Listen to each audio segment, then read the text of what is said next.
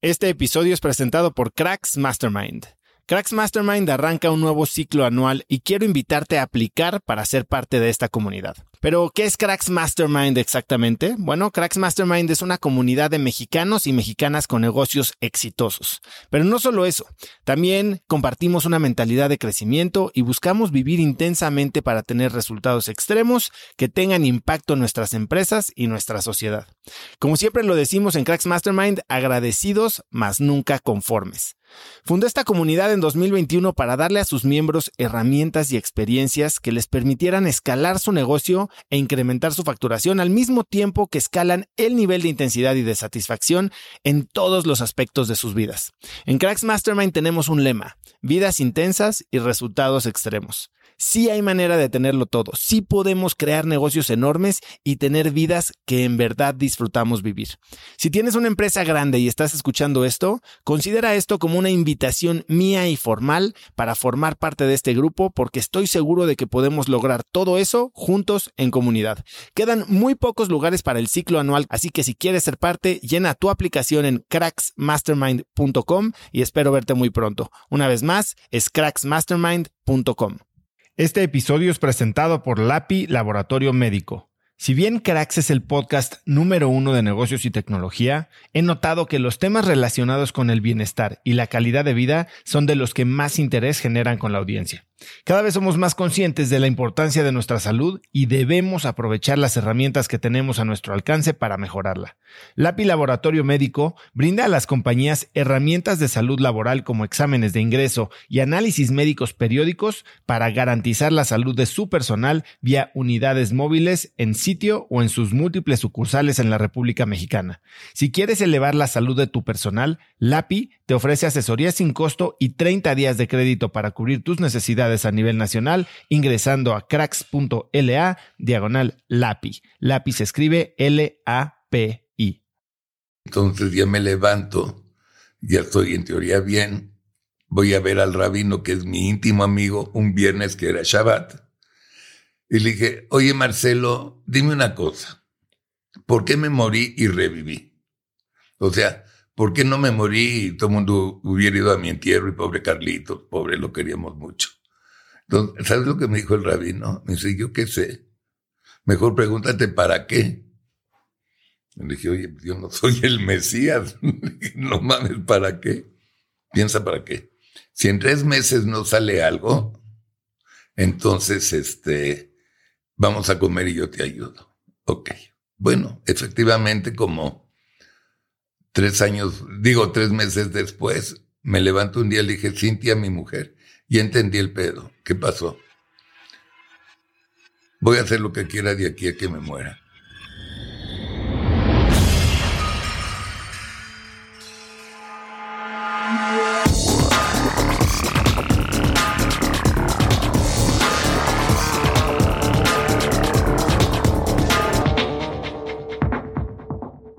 Hola y bienvenidos a un nuevo episodio de Cracks Podcast. Yo soy Osotrava y entrevisto cada semana a las mentes más brillantes para dejarte algo único y práctico que puedas usar en tu vida diaria. Antes de empezar, no olvides que Cracks Podcast ya está disponible en video en YouTube, así que si quieres una experiencia más completa con mis invitados, ve a youtube.com diagonal Cracks Podcast y suscríbete para enterarte de todos nuestros nuevos episodios. Hoy tengo como invitado a Carlos Alasraqui. Puedes encontrarlo en Twitter como arroba Carlos Alasraqui. Alasraqui se escribe con Z y después con K. Carlos es un reconocido publicista mexicano, fundador de la agencia Alasraqui y Asociados. Entre sus muchos reconocimientos, Carlos es miembro del Salón de la Fama de la Publicidad, fue el primer jurado mexicano en el Festival de Cannes y es receptor de la medalla al mérito publicitario James Stanton, otorgada por la Asociación Mexicana de Agencias de Publicidad por su trayectoria publicitaria. Tiene casi dos décadas de experiencia conduciendo programas de televisión y desde 2021 es creador del canal Atypical TV, que tiene una audiencia de 10 millones de personas al mes en YouTube y Facebook y que le hizo acreedor al Premio Nacional de Comunicación José Pajés Yergo en 2021. Hoy, Carlos y yo hablamos de oposición y tolerancia, de experiencias cercanas a la muerte, de la economía plateada y de cómo vivir la vida en tus propios términos. Espero que disfrutes esta divertida entrevista con Carlos Alasraqui. Carlos, bienvenido a Cracks Podcast. Gracias, Oso. Qué alegría estar aquí. Muchas gracias por la invitación. Hoy eh, es una entrevista que le tengo muchas ganas. Eh, digo, llevas 30 años entrevistando gente de todo tipo. Eres un verdadero camaleón que se ha reinventado 20 veces y bueno, muchísimo que aprenderte, pero eres alguien también muy original. Y una de las cosas que me llama mucho la atención, digo, no es ningún secreto que tú eres judío, eh, pero eres padrino de bautizo de dos personas. Sí. ¿Cómo funciona eso? Ah, muy fácil. En, eh, de mi ahijado Gustavito, de... A quien conozco bien también. ¿Conoces a mi ahijado? Sí. Es- que estudiaste tú en el Amerinaco también. no, ahí están mis hijos, pero no, yo, yo, yo no fui ahí. Yo lo conocí, no, no sé, de amigos de Valle Ah, de Bravo. bueno. Y de hecho trabajamos un tiempo antes eh, de que empezara yo, mi última empresa, ahí en paréntesis, su sitio de internet. Ya. Bueno, con mi eh, ahijado Gustavito, el sacerdote aceptó que sea el padrino con una condición, que vaya a tomar clases de catecismo una semana. Ya me ves como pendejo. Sí, padre, sí, padre, sí, padre, y lo bauticé. Y con mi comadre, que, y Luis de Llano, mi compadre, Lisa, mi ahijada, fue bautizada en Londres.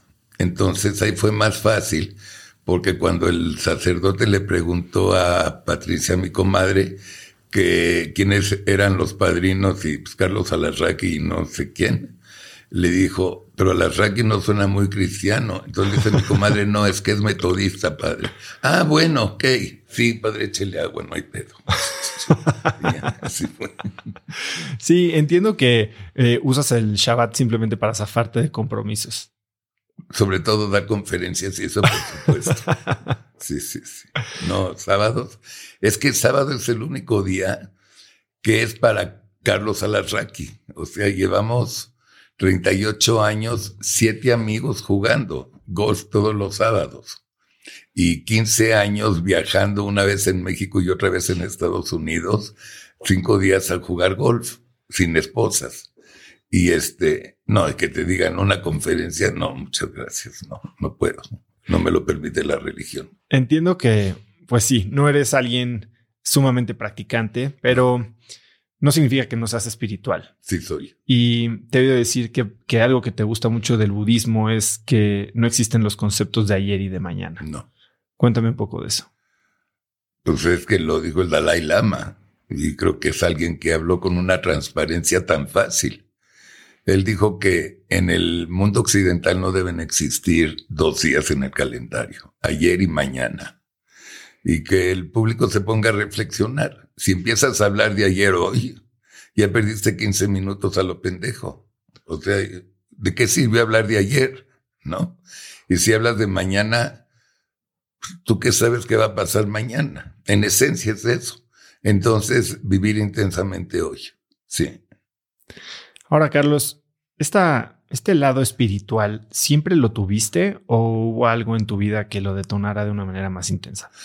Yo creo que lo que detonó son los 44 divorcios de mis papás y 48 matrimonios. Entonces, dices, ¿qué pedo con estos, no? Entonces, automáticamente como defensa, yo creo, te viene.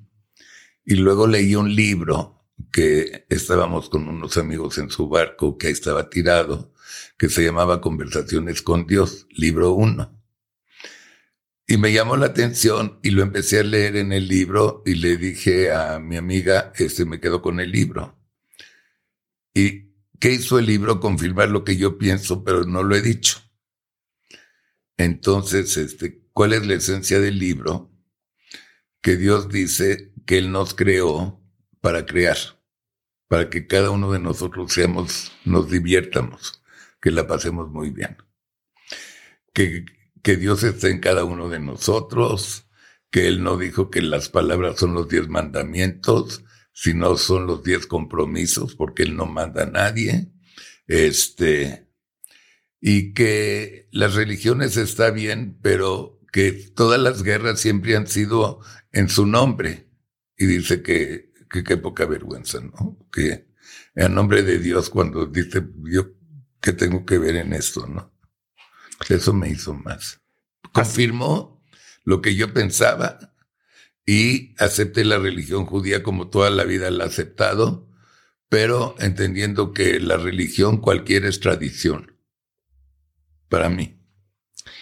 Hace una década tuviste un, un episodio en el que estuviste muy cercano a la muerte. Sí. Cuéntame qué pasó y qué cambió en ti en ese momento. Pues mira, no me acuerdo muy bien porque perdí la memoria, pero yo me, me mandé por idiota a, este, a poner un globo para enflacar en la panza, que era de moda.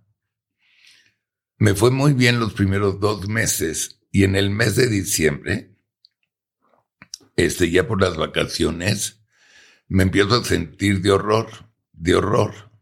Y le hablaba al doctor de larga distancia y qué tengo, qué tengo, qué tengo, qué tengo, toma esto, toma esto, me lo calmaba. Llego a México y le hablo, acabo de llegar, mañana yo me quito el globo contigo o sin ti. Perfecto, mañana te lo quitas. Y enflacaste 12 kilos, muy bien, no sé qué. Y me lo quitan. Y yo, Dios mío, gracias a Dios. Y de repente me dice el doctor, era un jueves. Me dice, si no quieres ir a trabajar el fin de semana, el viernes no vayas, si no te sientes bien. Sigue con tu dieta de la dieta y nos vemos el martes para darte la nueva dieta. Ok. Viernes, efectivamente me levanto medio raro. Dije, no, no voy a ir a trabajar. Además, primera semana de enero no pasa nada. Dice mi mujer, por cierto, le hablé al doctor X, para que, es gastroenterólogo, este, este, el doctor Micha se llama. Y me dice, este, le dije a Cintia, perdón, ¿para qué viene? No, pues para que te cheque la panza, ¿para qué quieres que me cheque la panza si estoy bien? No, pues que venga. Llega el doctor que no lo conocía. Hola, mucho gusto y sobres me caí y quedé. Y me, este, la cabeza se pegó, rebotó y el doctor me salvó la vida. Le hablaron una ambulancia de la comunidad judía, me llevaron al hospital inglés, de eso yo ya no sé nada, nada más les platico lo que me platicaron. Abro los ojos al día siguiente y me veo entubadísimo y le digo a mi mujer, ¿y ahora qué pedo? Me dice, no, es que te, te caíste y algo pasó, pero ya estás bien. Le dije, ¿cómo que estoy bien? Sí, miento. Ya me quitaron los tubos de lo del estómago. No, no, es que aquí te pasó otra cosa. Ok. Entonces llega un doctor que no sé quién es. Yo todavía diciendo, ¿qué pedo? ¿Dónde estoy? ¿No? Y hola, doctor, ¿cómo está? Bien, yo soy el doctor fulanito de tal especialista en sangre de no sé qué madres del estómago. Ah, qué bien. ¿Y qué tengo? Mire, tiene fuchibuchi buchi, que este, que uno de diez se salva. ¿Usted se salvó? Y mi mujer estaba atrás de mí y le decía, no, doctor, no digan nada y entonces el doctor dice, se salvó. Ya está bien, ya lo vamos a corregir, no se preocupe, a mucho gusto. Bueno, doctor 2, a la media hora, ¿y usted quién es? Ah, yo soy el doctor Wari Wari Wari Wari, neurólogo. Ah, no me diga, doctor. ¿Y eh, qué tengo? Cuchibuchi, buchi, buchi, que uno de diez se salva, tú te salvaste. Y claro, mi mujer decía, yo le decía, ¿qué pedo? O sea, qué raro. Y luego llega el doctor Kersenovich, este David, que es, digo Sergio, que es cardiólogo. Él no sabe decir pendejo, no, no conoce esa palabra. O sea, no diría pendejo nunca. Es lo más educado y decente. Y le digo, ¿y ahora tú qué haces aquí? Me dice, ¿sabes qué? Chinga tu madre. Ay, güey. Y ahora Ayer en la noche por poco te me vas. Estuviste peor que cuando te caíste porque no sé qué, pero ya te lo arreglé. Yo decía, total, perdí la memoria corta porque nunca me enteré de nada. Este, perdí el olfato ya por vida, porque cuando te caes en la cabeza se rompió aquí el olfato y ahí quedas. que no hay bronca, ¿no? Pero, este, y tres meses en la cama. Y este, entonces ya me levanto, ya estoy en teoría bien, voy a ver al rabino, que es mi íntimo amigo, un viernes que era Shabbat. Y le dije, oye Marcelo, dime una cosa, ¿por qué me morí y reviví? O sea, ¿por qué no me morí y todo el mundo hubiera ido a mi entierro y pobre Carlitos, pobre, lo queríamos mucho? Entonces, ¿sabes lo que me dijo el rabino? Me dice, yo qué sé. Mejor pregúntate para qué. Le dije, oye, yo no soy el Mesías. no mames, ¿para qué? Piensa para qué. Si en tres meses no sale algo, entonces, este, vamos a comer y yo te ayudo. Ok. Bueno, efectivamente, como tres años, digo tres meses después, me levanto un día y le dije, Cintia, mi mujer, y entendí el pedo. ¿Qué pasó? Voy a hacer lo que quiera de aquí a que me muera. ¿Perdón? No, no, le dije, dentro de los ramos este, éticos, ¿no? O sea, no vuelvo a ir a una pinche boda, excepto la de mis sobrinos y nietos. Adiós.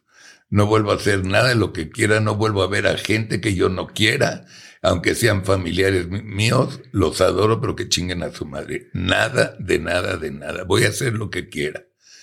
Porque yo creo que el golpe fue para avisarme que tengo que divertirme y lo voy a hacer. Y dijo mi mujer, está bien. Y hasta ahorita me, levanto con una sonrisa todos los días. Cuéntame, ¿cómo, cambió tu vida cuando empezaste a hacer estos cambios? Y, y más bien, ¿cómo fue este proceso de editar tu vida? ¿No? De, porque de tu lado, pues es muy fácil. Dices que no.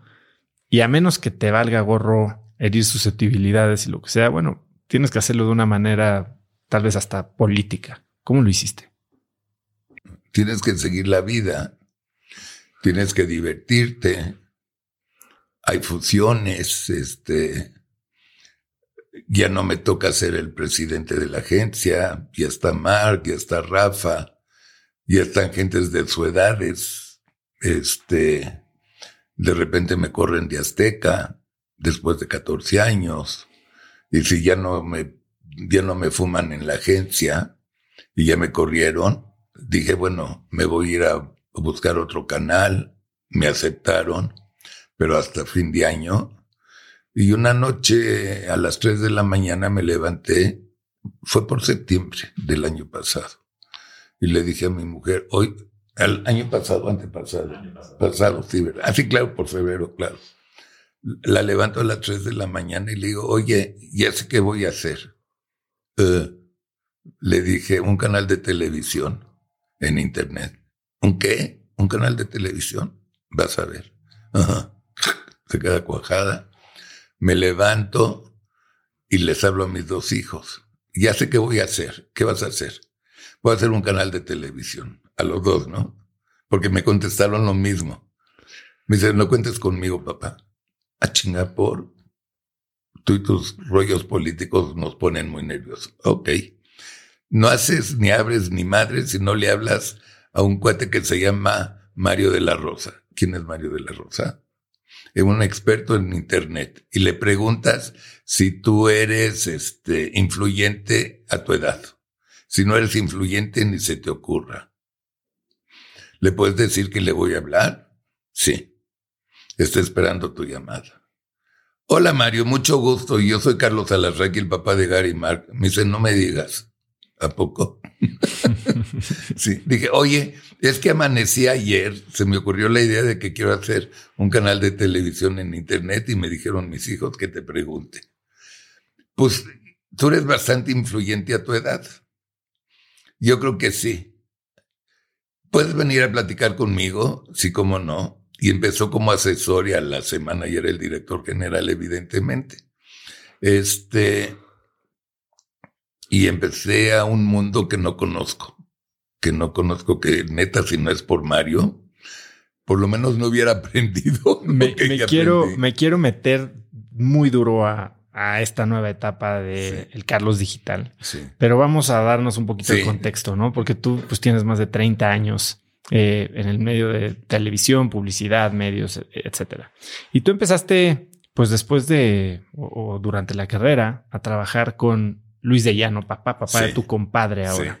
y dices que fue un gran mentor. Mi padre putativo.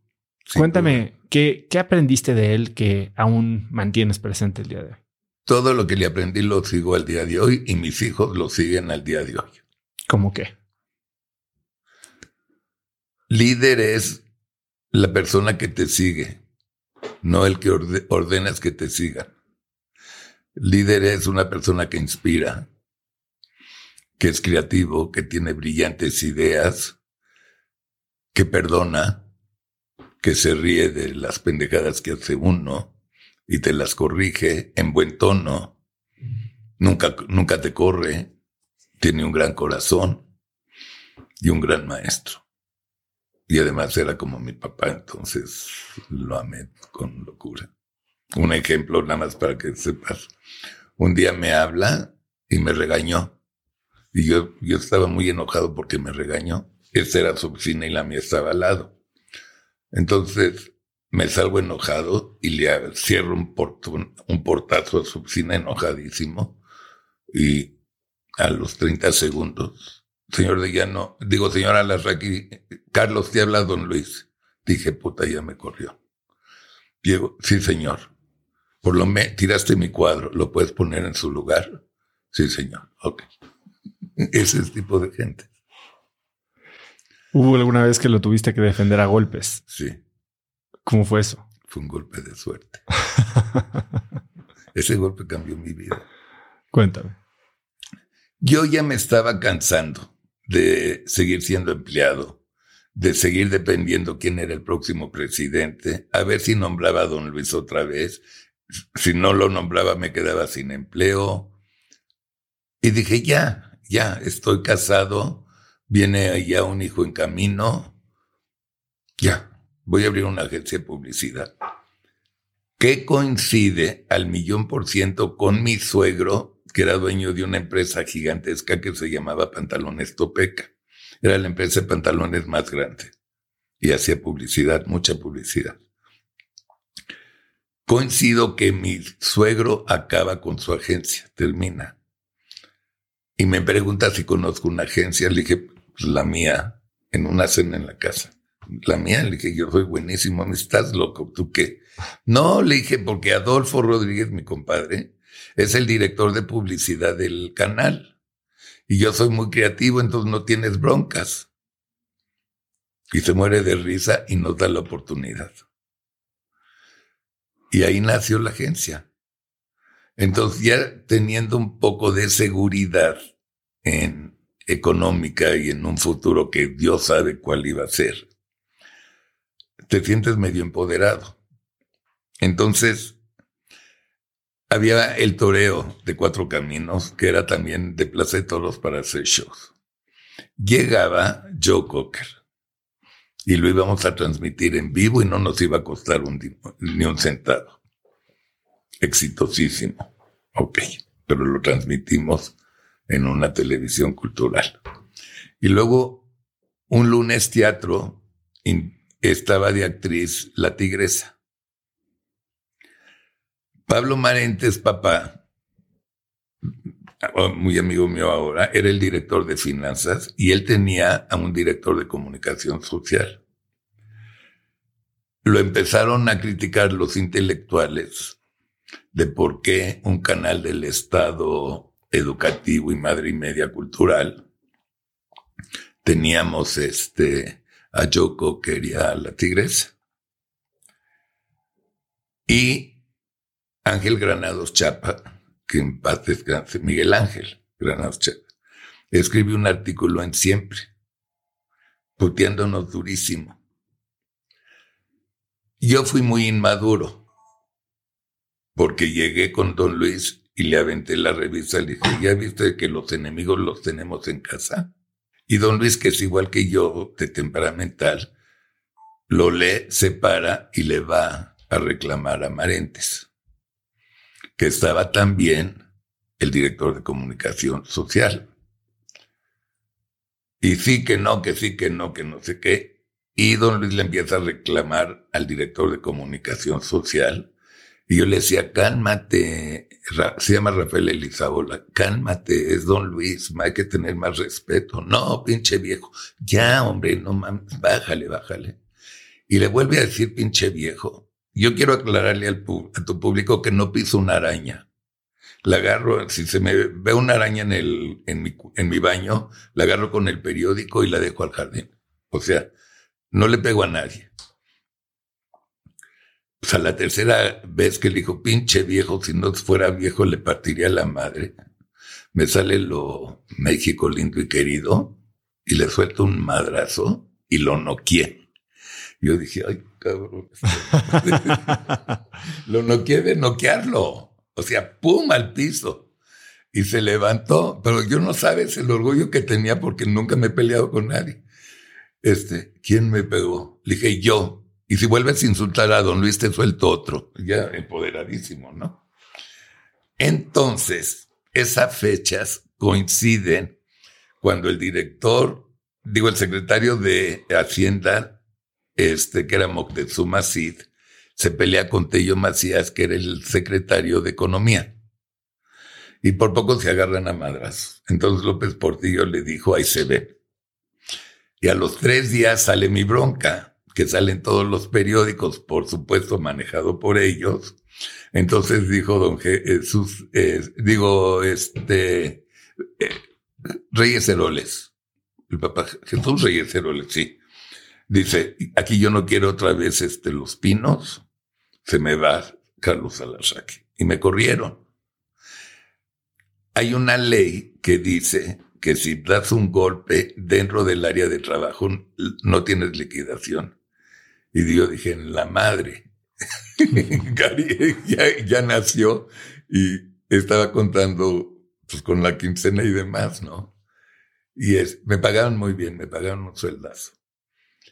Y total, te hago el cuento corto, me liquidaron al mes, al mes fui con la doctora y le dije, ¿me puede liquidar aunque sea la mitad, por favor? Que era un dineral, para esa época era un dineral que pude vivir ocho meses sin trabajar mientras abría la agencia. O sea, y vivir como vivía normal. Entonces, este, pues me corrieron. Entonces era la tercera corrida, porque también me corrieron en la Ibero, no de la Ibero, sino en la Ibero. No eran semestres, eran años. Y el cuarto y quinto año estabas obligado a trabajar mediodía este, en algo que tenga que ver con la carrera. Y las clases serán media tarde o media mañana, según tu trabajo. Y pues me corrieron de tres trabajos, de tres agencias. Y luego ya me fui a Madrid y también me peleé con mi papá, que casi me corre, pero no me puedo correr porque estábamos haciendo una serie de televisión. Pero me han corrido, me volvieron a correr en Azteca ahorita. Vamos a hablar de eso.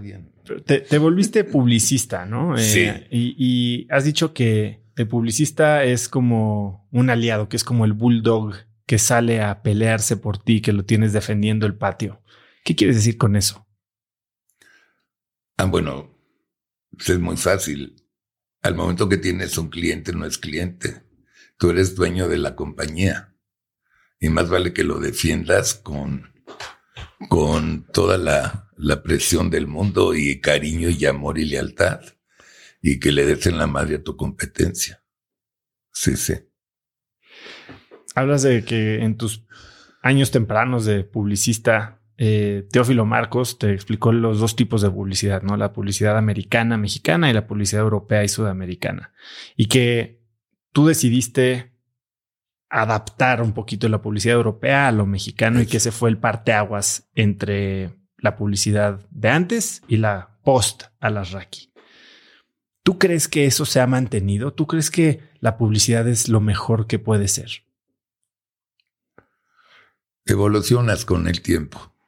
Mi edad a los treinta y tantos años tempraneros, treinta y cinco por ahí, no piensa como yo a los setenta y cuatro. Ahora lo que te importa es que el cliente venda y no te importa cómo. Lo que sí te importa es que venda y le gane a todos y que tenga más participación de mercado. Antes era hacer el comercial, echarte tu chubi y decir, güey, vamos por acá y vamos. Era otro rollo. Pero entonces eso tal vez hace que te pegues a lo conocido, ¿no? A lo que ya sabes que funciona, que se rompe el ciclo de innovación. ¿Cómo, consigues ese balance entre hacer algo diferente y tomar riesgos? Mira, yo, la publicidad para mí es, yo encontré una definición que no sé si me la hice yo o se la copié a alguien, pero es demasiado fácil. Es el arte de comunicar de una manera creativa la existencia de un producto y obligar al y convencer al consumidor que venda.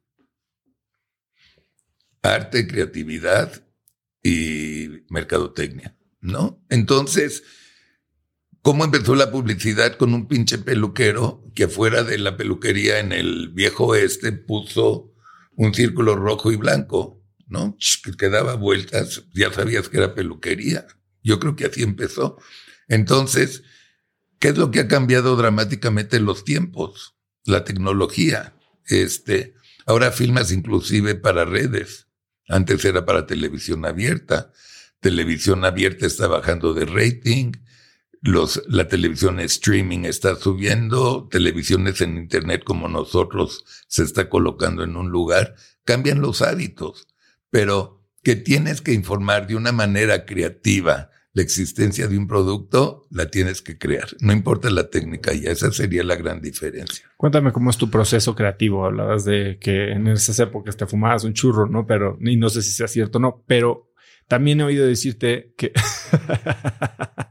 también he oído, te he oído decir que, que cuando tienes ideas las dejas medio marinar un día. Ah, sí. No, pero eso sí inventé, eso sí te lo prometo, el qué y el cómo.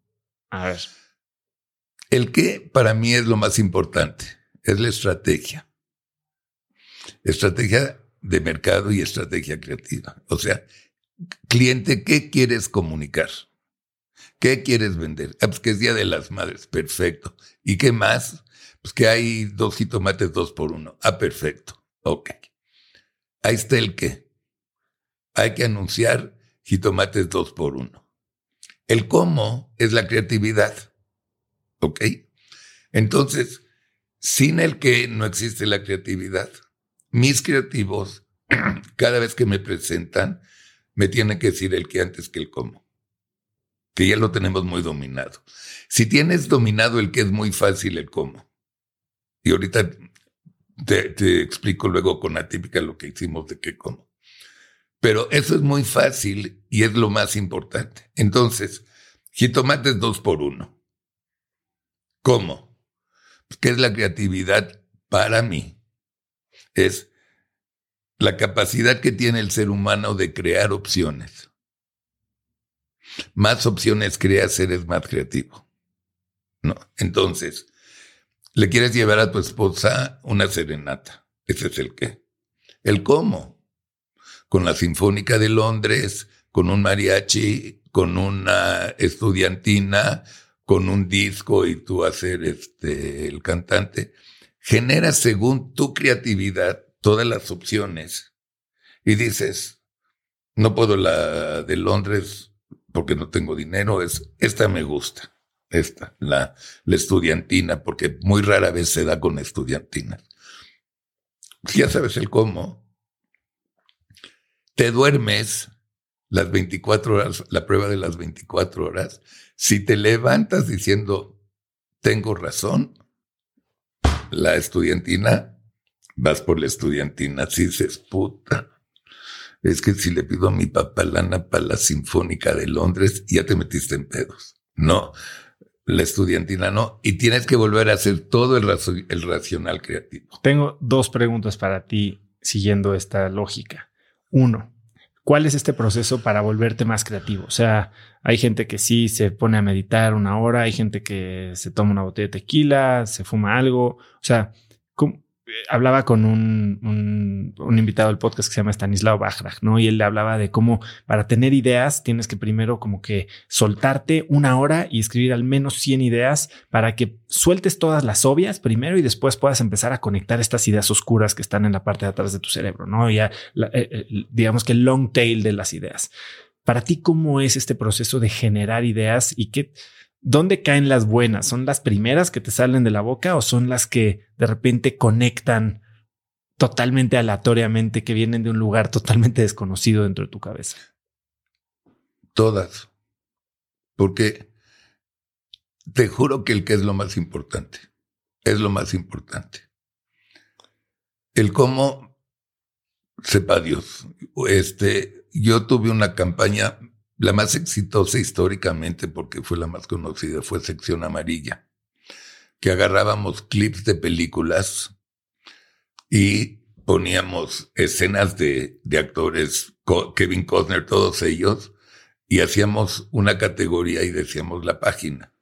Ganó, es la única campaña en Latinoamérica que ha ganado el gran premio en radio, en categoría de radio. Porque en radio, con tú, decíamos, poníamos un disco de Luis Miguel. Usted es la culpable, abogados, página 18, sección amarilla. De todas mis angustias, psiquiatras, página. Fue un campañón. Entonces, ¿cómo salió esa? Cuando nos dieron la cuenta de sección amarilla, que la manejaba el gran Augusto Elías, eran caricaturas. Y yo le tengo atrofia a las caricaturas desde chiquito, no me preguntes por qué. Y dije, no, puta, caricaturas no. Seguro no, además no voy a hacer lo que hacía Augusto Elías. Entonces se me ocurrió hacer una cena de una boda tipo El Padrino y que pasaba un mesero, eh, antojitos, página 18. Este, llegabas a la orquesta, orquestas, página 44. Pero me dio hueva. Pero no creas, me gustó y pasó las 24 horas. Pasó. Pero conforme iba pasando los días, dije, no, no es para debutar esto, no es, no es, tiene que ser algo más ruidoso, más importante.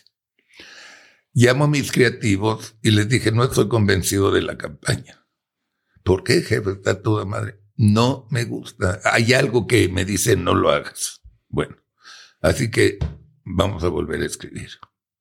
No sé qué, no sé hablábamos, hablábamos que voy a hacer pipí.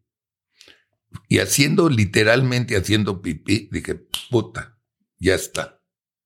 Salgo y se las platico a todos los creativos. Dani Capuano, que además de ser un extraordinario creativo es músico, me dice jefe y ponemos canciones en radio. Y en revistas ponemos una foto chistosa y rarísima y vamos poniendo las páginas. Esa fue, así salió. Entonces. Y quiero seguir con retando un poco esto que parece ser la columna vertebral de tu argumento, ¿no? Que es el qué es lo más importante. Supongo que has leído a Simon Sinek. 40 eh, veces. Eh, starts with why, empieza con el por qué. Y él, literal, al círculo dorado que se hizo hiper viral, una de las TED Talks más, más vistas de la historia, pues le pone un círculo más al centro, ¿no? O sea, el qué es lo más externo y es lo que todo el mundo se preocupa y te dice, Apple no vende computadoras, Apple vende hacer las cosas diferente, Apple vende retar el status quo. Eh, ¿Tú dónde, dónde queda el por qué? Es demasiado fácil, porque la gente pide, bueno, lo hago con Macronet Infinitum. Macronet Infinitum es más que infinito, porque es macro, ¿no? Entonces, yo estaba pensando, bueno, a ver, todos estamos vendiendo Internet. Yo soy este, la velocidad, ok. Además, soy exceso de velocidad. Ok, muy bien. Este, y dije, si Telmex sigue vendiendo como Telmex, Infinitum como los demás, en 10 años va a haber un pedo del tamaño del mundo, porque todos tienen la misma velocidad, no va a haber diferencia. Y luego, ¿qué vendo? Se va a vender por precio y el líder por precio no, no es líder. Y me llevé a mis creativos al club de golf, había visto un jueves o viernes, y le dije, a ver, vamos a empezar. ¿Qué tenemos nosotros y qué tienen los otros? Y nosotros teníamos hasta las tiendas y que pagabas con el recibo Telmex lo que quieras comprar en una tienda. Y teníamos, éramos los más rápidos, teníamos el mayor alcance y pusimos lo de los competidores y dije, ¿qué pedo? Nosotros no podemos ser Internet. Eso es para los pobres. Nosotros somos Macronet, güeyes. Y Macronet se quedó, por ejemplo. Pero al final del día, ¿a qué hora conectas con la razón de ser de una empresa? Que tal vez puede sonar romántico, ¿no? Y, el concepto de que el cliente no compra el qué, sino el por qué. Aquí el, el macronet, no sé si es un cómo, no sé si es un qué, pero por, ¿en qué momento de este argumento entra un por qué? ¿O no es tan relevante como dicen? Es fundamental. Mira, Akiro, siempre se me olvida, el chairman de, Sony, el primer fundador, junta a sus directores en Tokio. Dicen, a ver, escriban qué es Sony para ustedes. No quiero nombres, nada más digan lo que es Sony. Obviamente el director de, de televisión puso la mejor empresa de cámaras de televisión. El de grabaciones, ta, ta, ta, ta. Y dijo el Señor, no, no, no, eso no es Sony. Sony debe ser la primera empresa en el mundo de entretenimiento familiar. Así que me empiezan a hacer Baby Walkman, el Walkman y todo, ¿no? Y Steve Jobs decía, yo no le hago caso a las investigaciones de mercado, porque ¿qué sabe el público de, de mi negocio? Mejor yo les enseño lo que creo que necesitan y me dicen ellos si la compran o no. Una de tus grandes distinciones es que eres sumamente nacionalista, ¿no? Eh, en los noventas eras el rockstar de la publicidad y hubo un episodio en el que defendiste a los mexicanos cuando eras jurado en Cannes. Fui el primer mexicano que fue de jurado. Ok. Este, Reforma, el periódico lo patrocinaba. Nos pagaban el hotel y, el avión. Entonces llego, estamos calificando, hay un coffee break y un director de este importantísimo de una agencia de publicidad en España me dice, oye Carlos, ¿cómo van? Yo estaba en radio y impresos, él estaba en televisión. Le dije, pues bien, un poco de flojera, pero bien. ¿Y tú? Me dice, de la hostia. ¿Por? Nos están poniendo puro cero a, a, todos nosotros. Cero. Ah, ok. ¿Y por qué no nos juntamos todos a cenar hoy en la noche? Buena idea. Estaba Argentina, Panamá. Había un panameño, me acuerdo. Argentina, Panamá, Brasil, Italia, Francia, todos los latinoamericanos. Pues los gringos hicieron alianza con los ingleses, sobre todo era para Argentina y España y Brasil, ¿no? Sobre todo. Y este, y nos están poniendo puros ceros. ¿Qué hacemos? Entonces, obviamente todos, no, pues hay que protestar y la Dije, no sean pendejos, ponemos ceros. Y en el, y en el igual que ellos, y no votamos por este ganador del Gran Premio, el León de Oro. ¿Tú crees? Claro. ¿Por qué no? Díganme por qué no. Votamos, órale. Entonces al día siguiente, que era el último día de jurados, mediodía, porque en la noche era la premiación, 000000000. Y entonces llega el presidente del jurado, un gran publicista de, esos de gran renombre que era presidente del jurado, y dice, oigan, ¿qué pedo con ustedes? No, pues lo mismo que ustedes. Nos ponen cero, pues les ponemos ceros y diez a nosotros. Es lo mismo. No, no puede ser que no sé qué. No, sí, sí puede ser. Así está el rollo. No. ¿Y entonces qué vamos a hacer con el ganador del León de Oro? Pues votemos a ver qué anuncio. Y nosotros como buenos mexicanos, no, no, no, y éramos uno más que ellos. Y entonces, este, pues no hay ganador del León de Oro. ¿Cómo que no hay? El León de Oro, en el festival más famoso del mundo, ¿están ustedes locos o qué los pasa? No, no hay ganador. Puedes decir que este, se llama Tony Lowe, el presidente de una agencia Lowe que es importante. Este, pues di que estuvieron tan duros y, que empatamos o di lo que se te dé tu gana. Piense, no, así está el pedo, tal cual. entonces, es la única vez en la historia, hasta hoy, que, que no hubo un gran premio. No se dio. No se dio. Entonces, pues, a ver, tenemos que pasar a la conferencia de prensa a ver qué decimos. No, pues di que estuvo muy, muy peleado el pedo y que por eso no hay. Ok. Se acaba y llegan los periodistas conmigo de España y de, todas partes llegaron porque pues, sabían que yo era el disidente. Carlos, eso fue cierto. Y le dije, no, ¿qué pasó? No, pues nos boicotearon y los mandamos a la mierda. ¿De verdad? Sí, sí. Nos empezaron a poner ceros nosotros respondimos igual. Y en España, en el periódico, en el país, se hace un escándalo. Y entonces, en la cena de premiación, estaban Gary y Mark chiquitos, no tan chiquitos, pero ya tenían una edad. Y le dije a mis hijos, vamos a cenar a Monte Carlo, que se vayan a la mierda esta. Y nos fuimos a Mónaco. ¿Y algo cambió de ahí? No sé.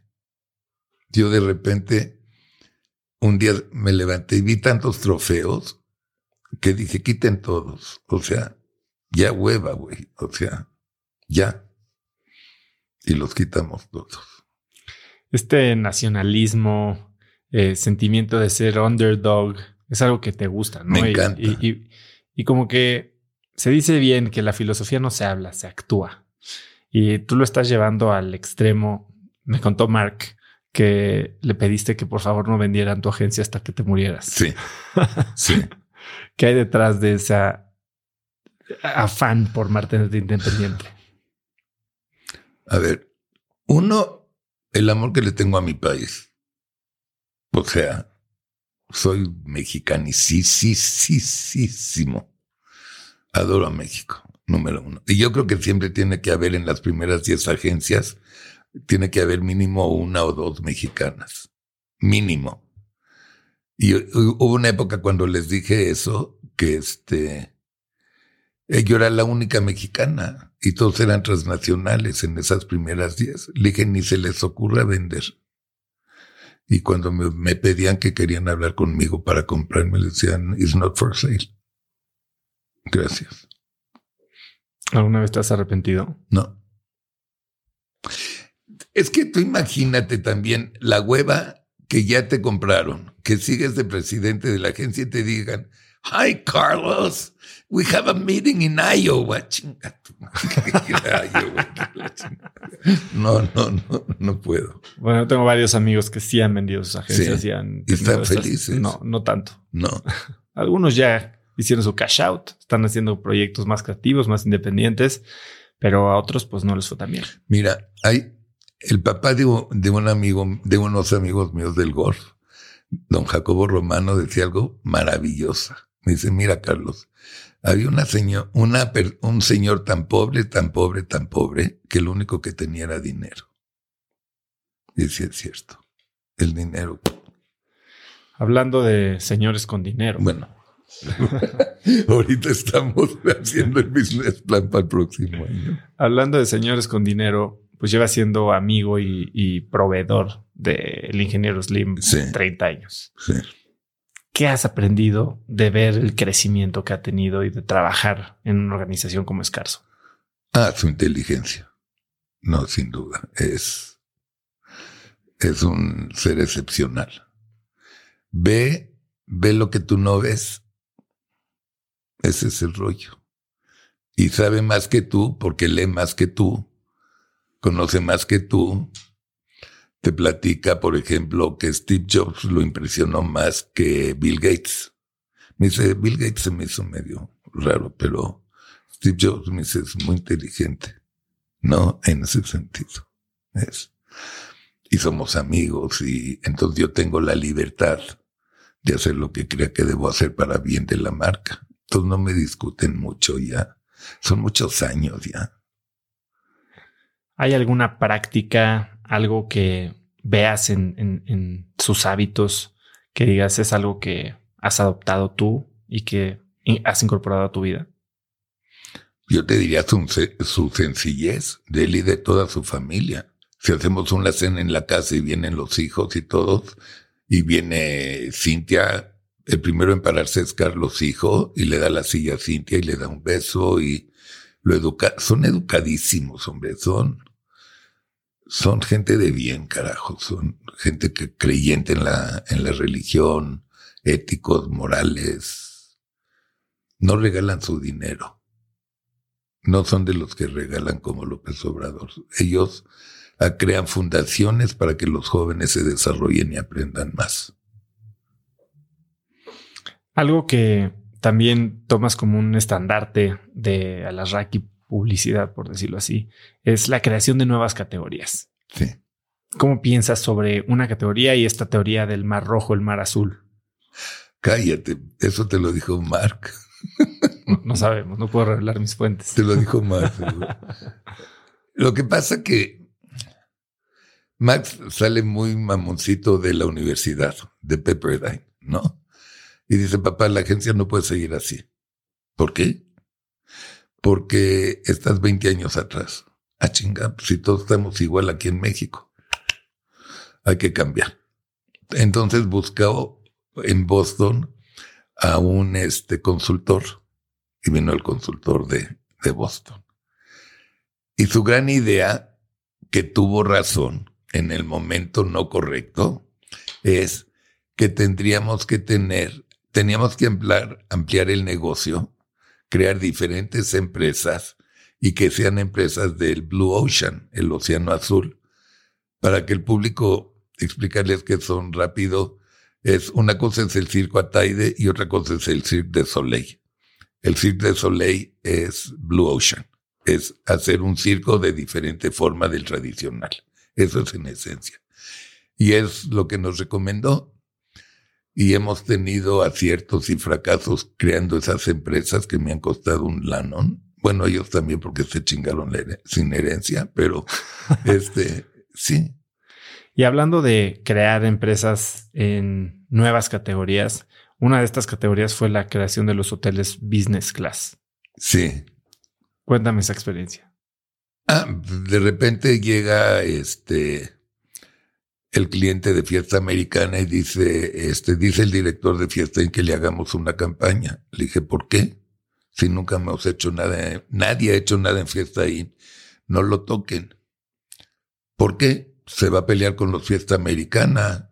¿Están locos o qué? A mí me vale madre, eso es lo que dijo. Está bien. Entonces dije, bueno, ¿cuál es la esencia como esencia de fiesta este in? Pues ahí van los hombres de negocios, vendedores de pantalones y ropa, que van tres días a Monterrey y luego se van a, a Nuevo Laredo y demás, ¿no? Y entonces ahí salió el Hotel Business Class como categoría. Y entonces, fiesta americana, hoteles business class. Y de ahí se hicieron hasta eh, City Express. Sí, pero también antes de City Express nos dieron una patada en el culo en, fiesta americana y también City Express también nos corrió. Ahora, esa fue tu, digamos que tu primera etapa de publicista. Y después haces este salto a hacer publicidad para políticos y dices que no te, que no, que no, el que no lo buscabas, sino que te buscaron, ¿no? Te buscó Cedillo y, y, que tenías miedo y que Cintia te dijo que si no lo hacías te iban a meter a la cárcel. Sí. ¿Cómo tomas estas decisiones cuando hay cosas que tal vez no son lo que va como que en tu wheelhouse, como dicen, que no es algo que te llame la atención, pero te estás viendo medio hecho manita de puerco para hacer? No, a mí me encanta el marketing político. Siempre me ha gustado y hasta por eso tomé un curso. Sí me gusta, porque la diferencia de publicidad tradicional a política es que un día sabes si ganaste o perdiste y si vendiste o no vendiste y ya se acabó la historia. El publicidad de consumo es a largo plazo. Y este siempre me ha gustado, pero nunca he buscado a nadie porque ni había en México marketing político. Entonces el día un día me habla el dueño de una estación de radio que desayunó con Lievano porque le pidió si conocía agencias de publicidad. Y me recomendó. Hablé con Lievano. Me dice, por favor, voy a hablar con mis dos este, gentes y explica que, cómo es tu agencia. Así como no, señor, mucho gusto. Ahí le suelto el choro y al día siguiente me habla este Liébano. Este, ¿puedes venir a mi oficina? Sí, como no. Voy a su oficina. Mira, vas a ir a ver a Ernesto Cedillo, es el coordinador de campaña, estudió en Yale y él sí sabe de publicidad. Y este, y te va a hacer una entrevista para ver si entras o no. Yo le dije, ah, sí, como no, gracias. Pero adentro pensé, pues me vale madres, ¿no? O sea, llego con el simpatías de Cedillo y empieza a decirme y decirme y decirme y decirme. Y le dije, mira, yo tengo un maestro que me dio clases que es ecuatoriano y es un fregón en, en mercadotecnia política. Ah, dile que venga mañana. No, Ernesto, vive en Miami y no está para tu disposición. Dile que venga mañana, mañana lo puedo recibir. Pues le dije, pues, por lo menos pasado mañana, no seas mula. Bueno, ok. me dice él por teléfono, Roberto Chavarría, mi maestro, Carlos, es perder el tiempo. No voy a ir. Todos los clientes son iguales no me hagas perder el tiempo. Le dije, no seas cabrón, es mi primera oportunidad, no seas mula, la mejor la hago. Yo te pago el avión, todo lo que quieras. Bueno, vino y vamos con Cedillo. Y hacen un clic Roberto y Cedillo muy bueno, yo ni abrí la boca, no era así como un ping pong, velos y hablas. Bueno, perfecto, los acompaño al elevador y nos dice este Ernesto, ya en la puerta del elevador, este, nada más les recuerdo que es una, es un concurso y hay cinco agencias. ¿Sí o no? Y se cierra la puerta y me dice, te lo dije. Estaba enojadísimo, pero en serio de enojadísimo, ¿eh? Te lo dije. Es perder el tiempo. Mira la estupidez a la que vine con un tipo que no deja ni hablar, que no sé qué pues yo, ya, llegué a la casa y le dije, Cintia, que es un concurso, los voy a mandar a la chingada. Y yo no. Y Cintia, como era secretario de este, bueno, era, era de Yale y finanzas, dice Carlos, a ver, ¿quién va a ser el secretario de finanzas de Colosio? Le dije, Ernesto, dile que no y te metí a la cárcel. La inocencia de los dos. Puta, ¿verdad? Sí tienes razón. Ah, ya sé qué voy a hacer. Voy a hacer una mamada y la llevo y ya que y acabe. Y llegué con Ernesto. Pero estaba yo esperando a que salga la otra agencia. Les doy mi palabra de honor que salieron como ocho gentes de la agencia con proyector y madre mía, yo llevaba un pinche storyboard. Uno, para cumplir el rollo y ya. Entonces, este, me toca a mí. Le dije, bueno, entonces Luis Donaldo hace esto y esto y esto y Luis Donaldo no sé qué. Ok. dice, mira Carlos, es una idea muy brillante y yo no hay duda que mentes brillantes piensan igual. Otra agencia tiene un concepto muy parecido. Ah, ok. Y me empieza a gritar. Y te digo que si ese eh, proyecto funciona, tú no la ganas porque la presentó antes este, esta agencia. Dije, pues tú me dices el horario, ¿por qué chingados? ¿Qué culpa tengo? Así es que no sé qué gritando. Bueno, pues ok. Llegué a la casa y le dije a Cintia, ya, se acabó. No Quedamos bien y poco sí, No hay cárcel, sí, no hay cárcel ni nada. Bueno. A la semana, máximo, máximo semana y media, máximo, este teléfono. Yo estaba viendo, nunca se me va a olvidar, era un jueves viendo León, Universidad de Guadalajara. Nunca se me va a olvidar. Nueve y media de la noche. Y me habla Ernesto. Hola Carlos, ¿cómo estás? Bien Ernesto, ¿tú? Me dice, ustedes de la iniciativa privada no trabajan, ¿verdad? Le dije, ¿por? Ya estás en tu casa. Le dije, puta, desde hace hora y media. Le dije, no somos esclavizantes como ustedes. Oye, Carlos, una pregunta, porfa. ¿Sí qué pasó? ¿Cómo puedo reproducir el discurso de Colosio este, bien hecho? Dije, pues agarra los pinches videos del discurso y ya. No, pero más creativos y más todo. Le dije, Ernesto, ¿para qué quieres este otra vez el discurso? Le dije, ya pasó hace dos semanas o tres. Dije, ya. No, porque mire el discurso, no sé qué. Entonces, para hacerles el cuento corto, este, su coordinador, su secretario como particular viene a, la oficina, me enseña el video, me dice, ve esto. Le dije, ah, ya entendí, quedé en segundo lugar. Me dice, no, quedaste en tercero, de tres. Ah. ok. Y ahí salió muchas cosas, entonces le dije, Ernesto, ah, bueno, Ernesto nos ve al día siguiente, le dije, vamos a meter bienestar para tu familia como eslogan, que no me emociona porque la palabra bienestar me caga, pero bueno, la ponemos y ya. ¿Y cómo hacemos lo del, lo del discurso? Olvídate ya del pinche discurso, que salga el, cabrón y diga, hola querido México, quiero ser presidente y a la chingada. Bueno, ok. Nos vemos, nos vemos. A la mitad del camino suena mi celular, que era un tabique de este tamaño. Oye, Carlos, perfecto, filmamos mañana a las 10 de la mañana. ¿En dónde? ¿Y qué, te pasa? ¿No? Y a preparar la producción para el día siguiente.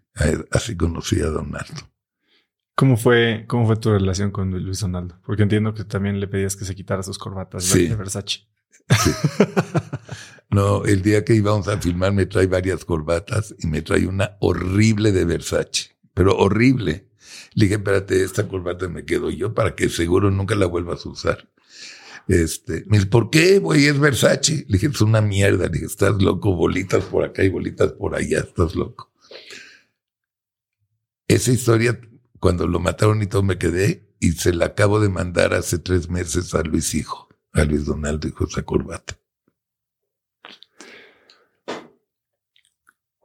Entiendo que cuando terminas la relación, eh, dijiste que, nunca ibas a volverte a enamorar de un cliente después de trabajar con Cedillo. Sí. Primero, ¿por qué? ¿Por qué decir que todo es business?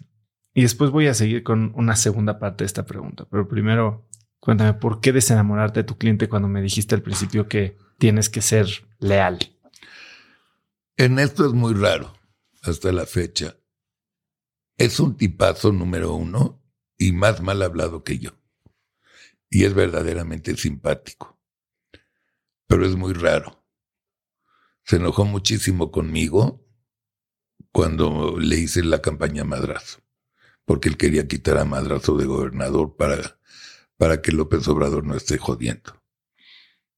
Entonces se enojó mucho, lo calificó como poca lealtad. Y yo no lo califico de poca lealtad porque ya me había contratado dos veces como presidente y fue un desmadre y renuncié las dos veces. Y pues, es un negocio de publicidad, ¿no? Pero se enojó por la lealtad. Y terminé trabajando tres veces con Ernesto, entre cosas. Y dije, espérate, yo me entrego amor eterno y estos acaban son muy chistosos, los políticos son muy chistosos. Te necesitan, te mandan el avión para que vayas a verlos. No te necesitan, no te saludan ni te vuelven a hablar. Y así fue con Ernesto. Tuvimos una intimidad de amigos, pero cabrona. Y este, gana la elección y ahora hay que ver al, al presidente electo. Ok, y del presidente electo tienen tú y Malena 20 minutos para estar con él después de una semana que nos dieron la fecha para la cita. Como 20 minutos. Eh, le dije a Gaby, su secretaria, no entiendo ni madres.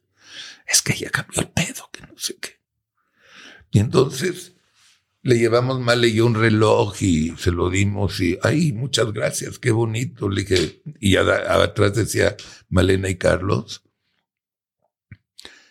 Y como doctores, bueno, nos vemos en la inauguración. Y dije, ¿qué pedo? Yo no duermo, no dormía, editaba, filmaba. Y dije, ya, nunca más. ¿Y esto es solo en el caso de políticos? o también en el caso de clientes, porque por otro lado entiendo que eres sumamente leal. Eh, Digo, tú acabas de decir, ¿no? Que le vas al León, pero llevabas al América. Ah, bueno, sí, como cliente. Exacto. Entonces, ¿dónde, dónde es, negocio? Pero cuando llevas al América, o sea, al menos durante la, del 9 a 6, eres americanista. Sí, lo que pasa es que León estaba en primera todavía. Entonces no había tanta bronca. Quiero saltar un poco entonces ahora una siguiente etapa tuya, ¿no? Que es regresas a la televisión y regresas en una gran variedad de formatos, gran variedad de temas, pero has entrevistado, ¿a cuántas personas has entrevistado? Pues mira, hazlo así 14 años en Azteca, por 50 semanas, o digo por 427 mil. Yo llevo tres años. Llevo 150 entrevistas. Bueno, contigo 152. Bravo. Y, y la verdad es que para mí es algo que yo nunca estudié. Yo nunca estudié comunicaciones. Yo he leído y he estudiado a gente como tú y a David Letterman y a muchos entrevistadores que considero buenos, pero yo sí le echo muchas ganas. Me preparo un chorro. Un chorro. Tal vez es por novato, no sé. ¿Cómo te preparas tú? Yo, yo me preocupo primero en el público. O sea, yo pienso, lo primero que pienso es en el público, lo segundo que pienso es ser interlocutor de ellos. Tercero, lo que me preocupo es preguntar lo que ellos preguntarían. Y yo creo que ese ha sido mi éxito, pensando en ellos. Cuando vas a preguntar lo que alguien preguntaría, tienes que tener al menos un contexto de quién es la persona que está frente a ti. ¿Qué tanto tienes de información antes de, o puedes entrevistar a cualquier persona si, ¿Cómo sabes cuál es la historia no, detrás? No, tengo una hoja en síntesis que me da Mario. Ah, ok. De gente que no conozca. Ya entendí. Ya. ¿Y eso ha cambiado a lo largo de los años? Al principio te preocupabas un poco más. Las primeras, los primeros tres meses sí. Tenía a José Rubinstein, que ahora está con nosotros en el canal, y él era el que hacía la investigación y me entregaba un resumen pero no funcionaba. Para nada. A ver,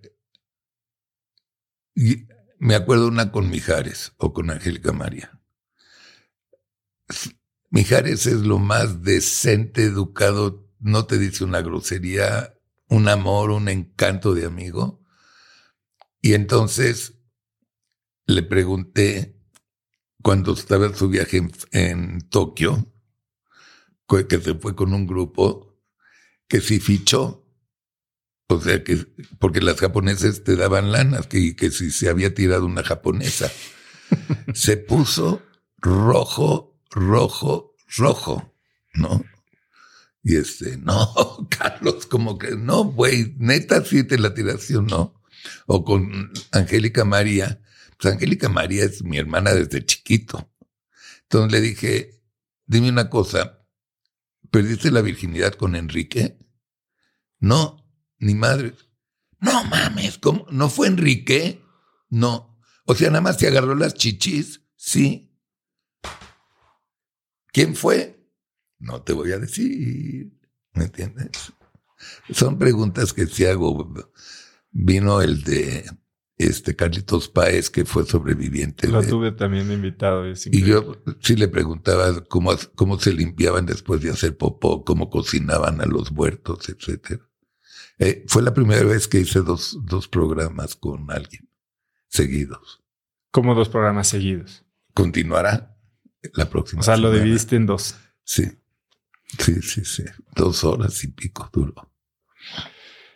¿Y cómo haces para no repetir o caer en, de repente tal vez entrar, tienes épocas, ¿no? Como persona y hay intereses en las que estás más metido y, y tal vez es un tema que acabas de aprender o leer un libro y ahora quieres, digamos, ponerle ese molde a todas tus entrevistas, ¿no? ¿Cómo haces para no caer en eso o, o está bien? Oso, un día me pregunta Carlos Loret esa misma pregunta, la misma, que cómo le hago y que porque me siento en, cruzando los pies en el sillón, que ellos en Televisa nunca les permitirían. Dije, pues, just do it, ¿no? O sea, ¿qué te importa? Pero le dije, es que yo no entrevisto, yo platico. porque yo no sé entrevistar y no me interesa entrevistar. Dije, tú entrevistas y eres el mejor entrevistador de México, pero yo platico. Y por eso el programa se llama Platicando, ¿no? Y a lo largo de estas... Y lo estás haciendo tú muy bien. Bueno, tú sí me estás entrevistando, pero súper preparado. Súper preparado. Te felicito. Gracias. Sí, no sé si debería estar platicando más contigo. ya me, ya no, no sé, no sé. Está, la gente, está padre. La, gente cree que hago, hago las preguntas que ellos quisieran hacer, pero sí, de entrada son preguntas que yo quiero hacer. Por ejemplo, yo al único eh, bueno, político que he entrevistado, que ya no fue por su carácter de político, fue al presidente Fox. Y obviamente me llovió un poquito, no tanto como, como me imaginé, pero a mí la política, por ejemplo, hoy es un tema del que no sé, no entiendo, no, no me llama tanto la atención y, por eso me alejo de ese tema, ¿no? Y tal vez he entrevisto a gente más eh, en comunicación, emprendimiento, finanzas, eh, historias de vida como Carlitos Páez o ahora Bosco Gutiérrez Cortina que salió de su episodio. Em, Tú sí le imprimes estos eh, intereses personales tuyos o simplemente estás siendo un interlocutor de una audiencia que crees entender? No, mis intereses. Soy muy curioso yo. Toda mi vida he sido muy curioso, todas. Hasta me regañaban en la escuela por qué pregunto tanto. Y cuando estaba la clase de geografía o historia, mi mente se iba a una película que se podía hacer, este, o, o te imaginas el Lua Lua de Hawái, dices, qué buen rollo, me voy a tirar a 40 hawaianas porque están toples y ¿ya me entiendes? Sí. Ahora, en todas estas entrevistas que has hecho ah, desde políticos, eh, pues, empresarios, artistas, etcétera, ¿qué has podido aprender de la, de la esencia humana? Yo creo que primero hay surtido hay de todos tipos, no todos somos iguales. Pero yo sí creo que las ambiciones básicas de todos nosotros en el mundo son las mismas. Salud, bienestar, progreso en tus empleos y para tus hijos y reírte. ¿Qué es reírte? Irte al cine con tus cuates este, y tu pareja los sábados en la noche y luego cenar y hablar de la película irte de vacaciones a donde tu, tu dinero te alcance porque te quieres ir de vacaciones. Todos añoramos y buscamos lo mismo, que es muy básico lo que estamos diciendo, pero es tan real, tan real. ¿Cómo evitas ser simplemente un canal de proselitismo? Otra de las razones por las que yo no, no puedo platicar con políticos, al menos activos, es porque siempre tienen una agenda. Tú no traes una agenda hoy. No. Te pregunté a ver qué quieres. Bueno, pues que se, inscriban más a mi canal. Eso no es una agenda. No. Hay, hay mucha gente con una agenda. ¿Cómo evitas simplemente ser un canal más para una historia que no tiene sustento, que no es real? Es, ¿Cómo divides entre el gurú y el pseudo gurú y el, la persona con sustancia? Yo creo que en el canal el que estaba muy claro que nos llevó tiempo a Mario y a mí, la verdad, era el que. Entonces yo le explicaba, es que yo quiero ser un canal de televisión, quiero ser el primer canal de televisión en YouTube. Me dice, hay como 840 más. Le dije, no es cierto. Chumel, que es nuestro hijito, tiene uno, es Chumel, y sale a tal hora. Yo literalmente quiero un canal. Y Mario decía, ¿hablas en serio? Sí, hay que tener el primer canal de televisión en Internet. No con 44 programas, obviamente, y el próximo año vamos a tener casi tres a la semana, al día, perdón, diferentes. Queremos ser la siguiente alternativa del público que ya se cansó de ver este stream TV porque no, no se cansó, si no hay nada que le llame, queremos ser su siguiente opción. Eso mercadológicamente sí lo estamos haciendo muy a propósito, sería la palabra, ¿no? Entonces, Sí, ¿qué es lo que queremos hacer? La nueva televisión. ¿Qué queremos hacer? La nueva televisión más importante en Iberoamérica en dos años, que nos falta un año y un, y tres, dos meses, enero, febrero, dos meses. Este, ¿qué queremos ser? que se diviertan, queremos hacer un programa entretenido. Y otra cosa, ¿qué queremos ser? Anti cualquier canal de televisión abierta. Nosotros queremos hacer programa de política para no políticos y el programa nació como un programa de oposición, porque así quisimos hacerlo de oposición. ¿Y con qué estilo de oposición? Pues igual de fuerte que lo hacía López Obrador cuando era oposición, igualito que él. O sea, nada más con diferencia que nosotros no queremos ser presidentes ni nada. O sea. ¿Cómo manejas en tu canal el rol de una oposición? Sin, a ver, tú también eres un gran proponente de, la tolerancia, de los derechos humanos. Este, hace poco conocí a Sharon Saga del Museo de Memoria y Tolerancia y hablamos mucho de esto, ¿no? Y, y, y en un tour guiado me ayudó a ver, que la voy a tener aquí de invitada pronto, está, los extremos a los que puede llegar la, la intolerancia.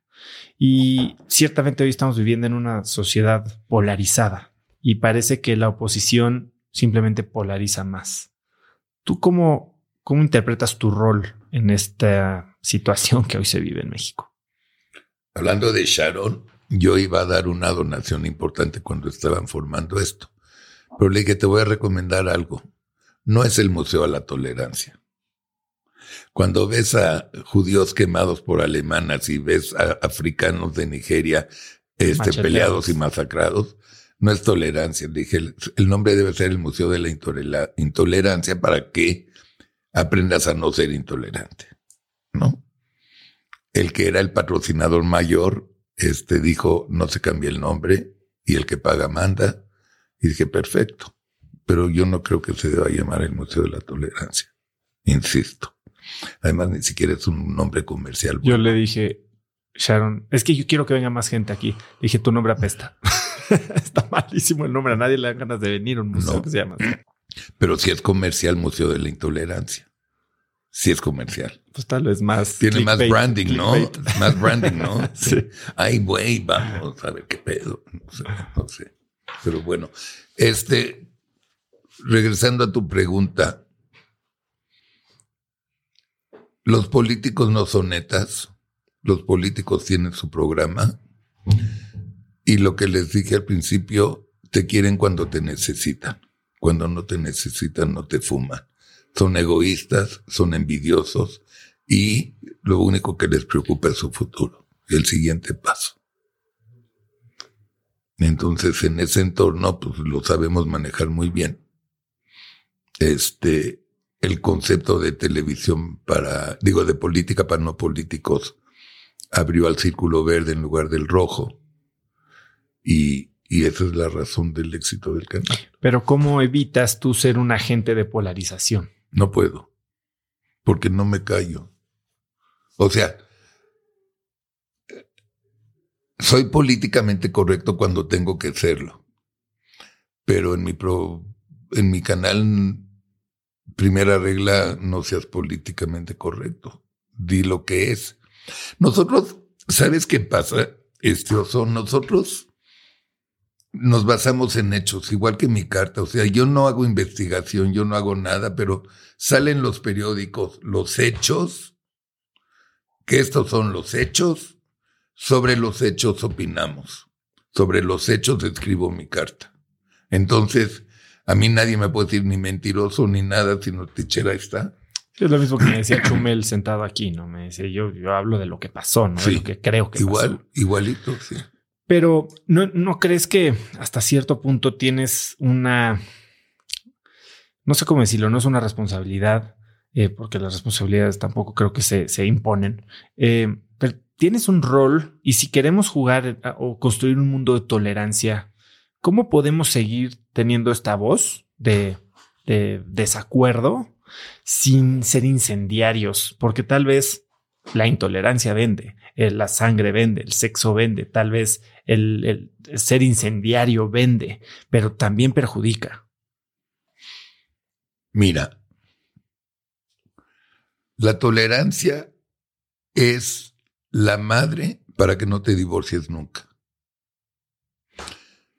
La tolerancia es la madre para que no agarres a madrazos a tus hijos, sino mejor les expliques. La tolerancia es que puedas platicar con un opositor político y decir salud. La intolerancia es de los políticos que creen que un partido es un partido es un equipo y el otro partido es otro equipo. Eso ya es intolerancia. Los tolerantes se quedan sin trabajo y buscan trabajo. Que yo llamo centro derecha, que me odio los nombrecitos.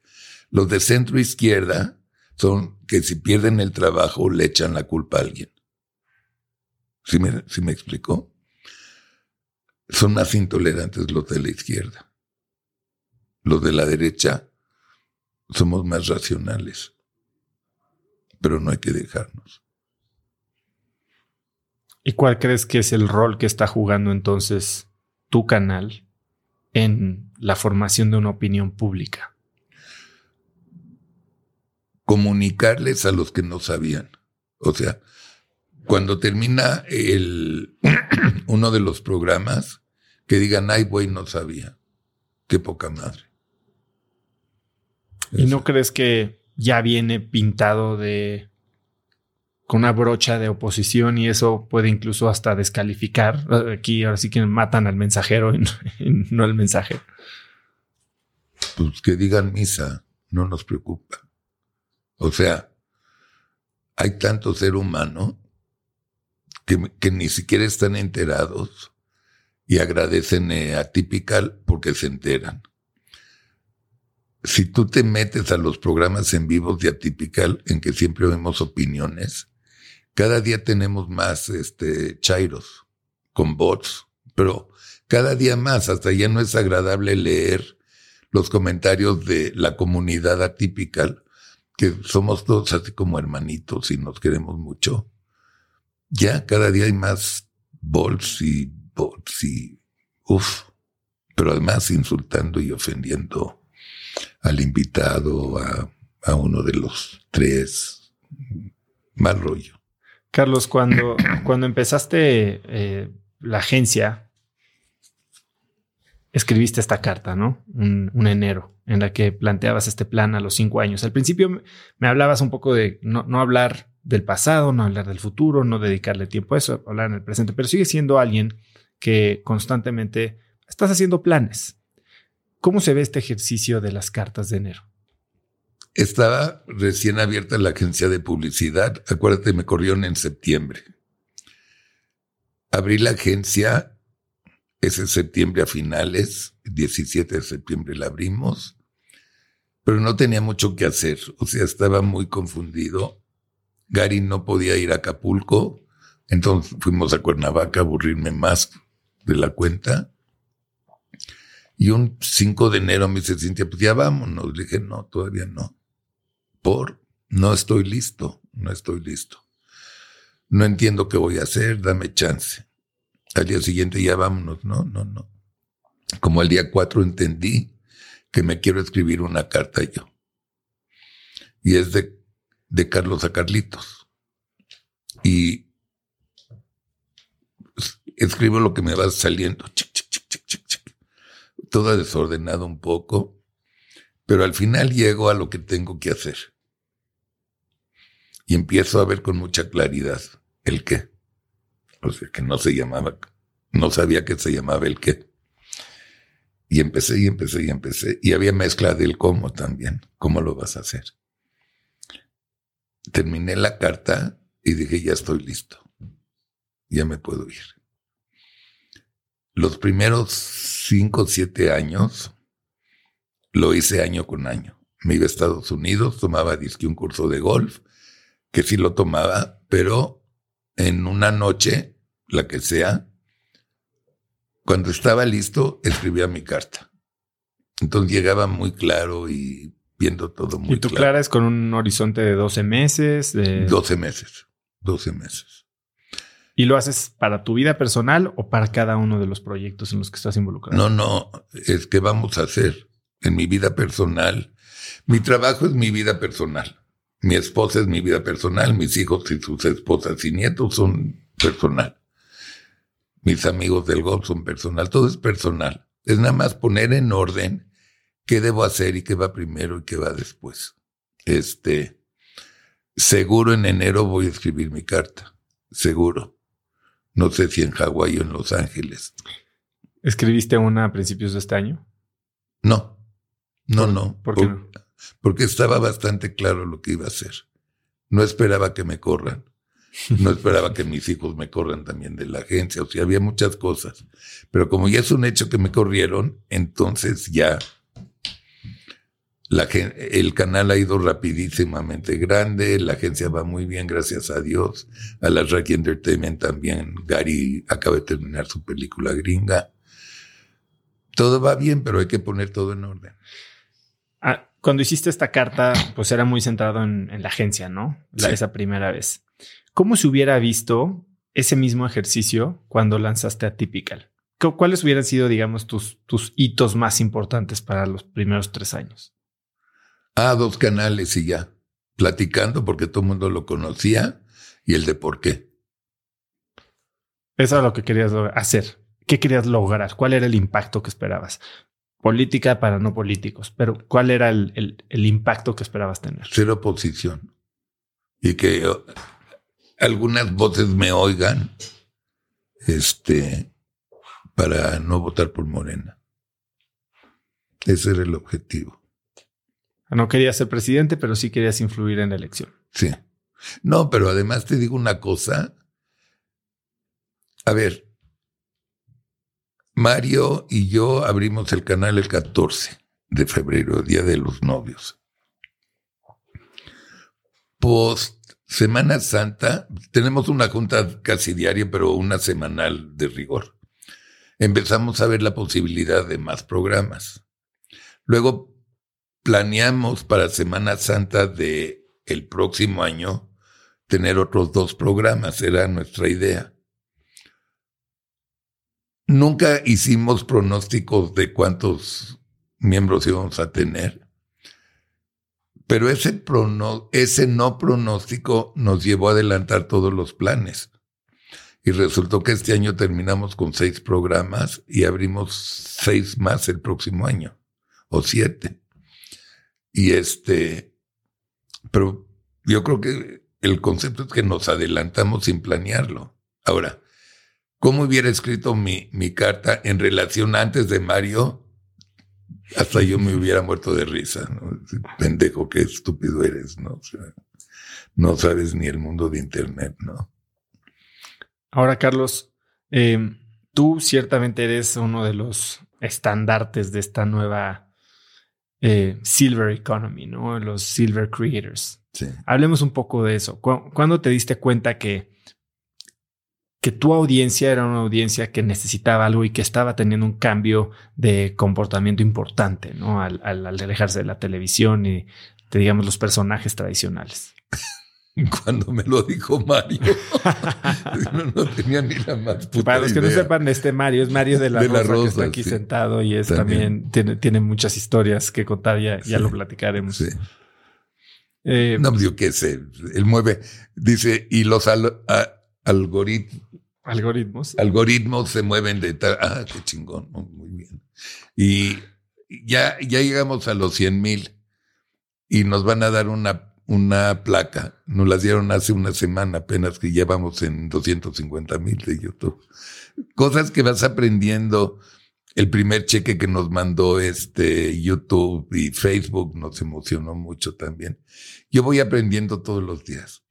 Yo soy muy buen conceptualizador creativo.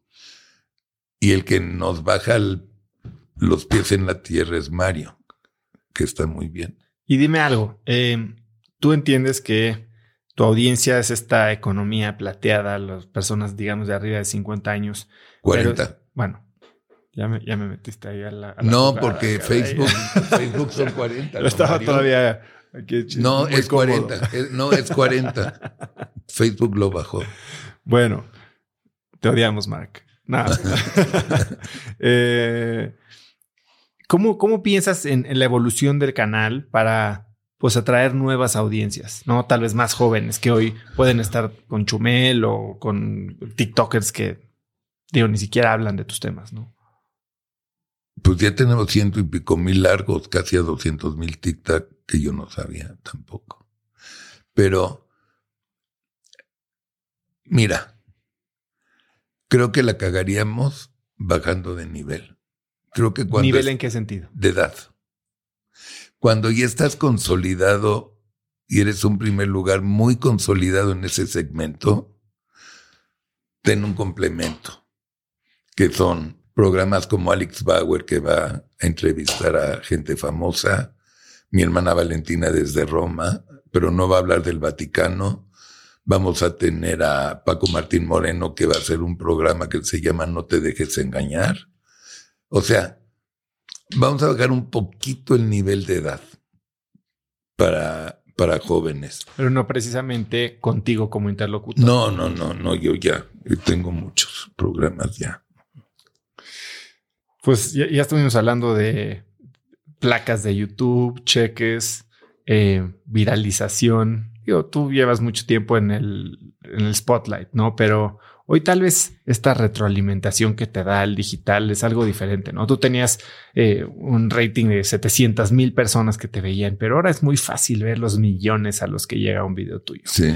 Y una persona que te quiere mucho me, me pidió preguntarte, ¿cómo está tu ego?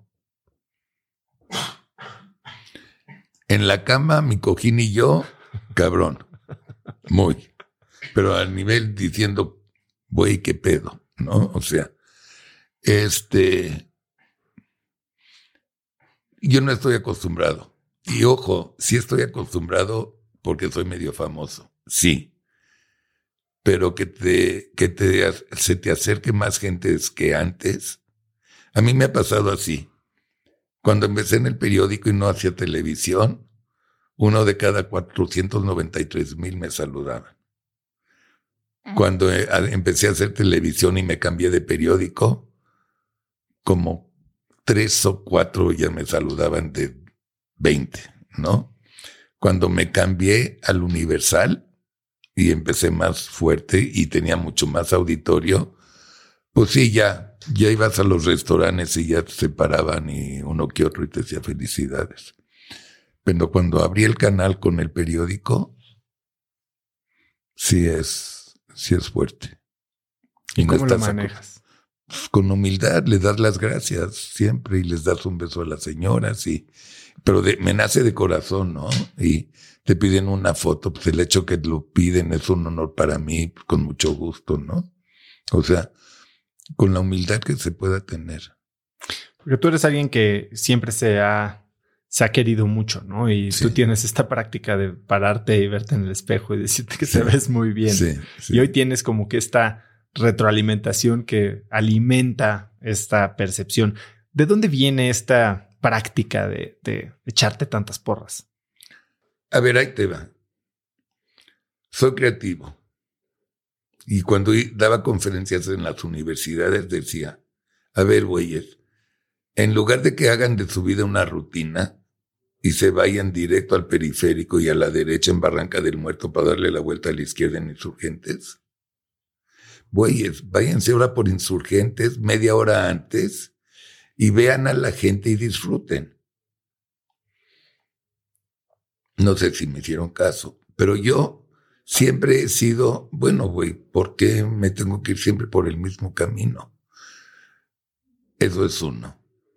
Dos, me da mucha risa verme en el espejo. Tengo cero de guapo, soy simpático pero siempre programa mi, mi cabeza al concepto que tengo. 15 años diario, diario. Me levantaba, sigo levantándome obviamente con el pie derecho, seguro. Pero los primeros 15 años yo me veía en el espejo y me decía paciencia. Paciencia, paciencia. No se llega al éxito de la noche a la mañana. Es un proceso. Yo cerraba la agencia y decía paciencia. Y ese es un gran consejo que yo le doy a todos. Si quieren llegar a ser presidente de la República, antes tienen que ser diputados y se chingan, ¿no? O sea, tienen, tienen que tener un proceso. Y luego, me doy mucha risa porque me digo qué simpático soy, pero viéndome yo en el espejo y me cierro el ojo, ¿no? Y cuando me levanto, hola Carlitos, y me, me cierro. Un psicólogo mío decía que el día que yo pierda el niño adentro de mí ya valí madres. Y yo creo que tiene razón. Yo sigo siendo muy niño. Tú no sabes cómo yo me hablo con personajes ficticios y me cago de risa. Te hablas a ti mismo. Sí, pero el otro mismo es un personaje que inventé catalán multimillonario que se llama el señor Resacha. Y luego inventé. ¿Y qué te dice este señor? Ese es muy codo y es multimillonario. y ¿Cuándo, ¿cuándo te habla? Ah, cuando me nace. Si estamos viendo el fútbol, además hago el acento catalán, pero como no hablo catalán, todo le pongo la L. Entonces me cago de risa, me, me doy mucha risa. Sí me río mucho. Y luego tengo un gringo multimillonario que apuesta dos millones por partido porque es nada para él, es una basura. Ya sabes, me río mucho, estoy loco, pero bueno. Hablas mucho de, tu papá, ciertamente pues, trabajaste con él y aprendiste mucho de él. Y, y, de lo que hablas, aprendiste mucho de lo que no quieres ser. Sí. ¿Cómo fue este momento en el que cambias el odio o el resentimiento, por no decir odio, de todas estas cosas que tal vez sentías que le faltaban o que no eran y que tú esperabas, con, con la gratitud de, bueno, al menos me llevo estas lecciones. Un día uno de los 93 psiquiatras que he visitado me dice, ¿cómo vas con tu papá?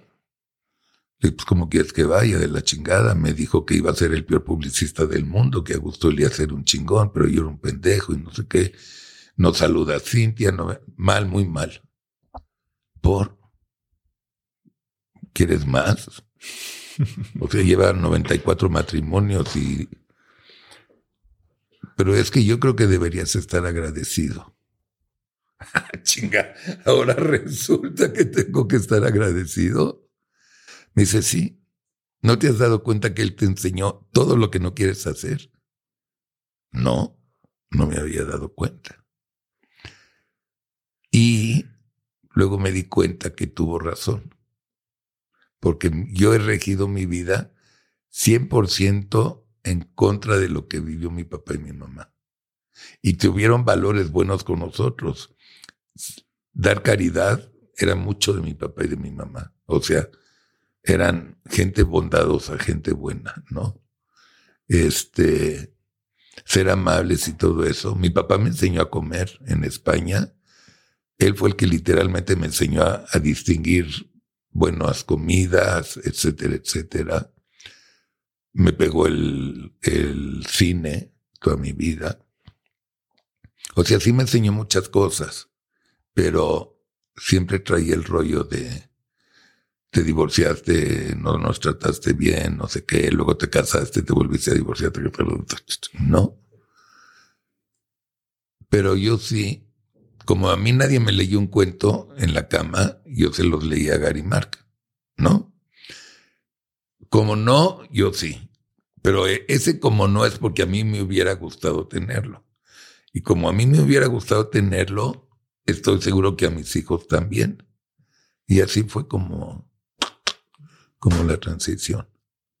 ¿Y ahora por qué dices que le debes una película? ¿A quién? A mis hijos. A tu papá. no sé, se la debo a alguien, a mí, yo creo, no sé.